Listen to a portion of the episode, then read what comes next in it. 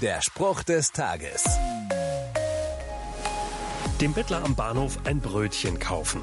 Der älteren Dame den Rollator in den Bus heben oder die zwei Schulkinder mit nur einem Teil an der Kasse vorlassen. Gutes tun kann im Alltag so einfach sein. Oder nicht?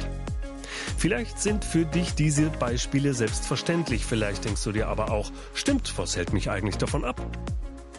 Wer Gelegenheit hat, Gutes zu tun und tut es trotzdem nicht, der wird vor Gott schuldig. Diese Formulierung im Jakobusbrief in der Bibel mag recht hart erscheinen, aber sie ist wahr. Und ich finde, sie ist vor allem herausfordernd.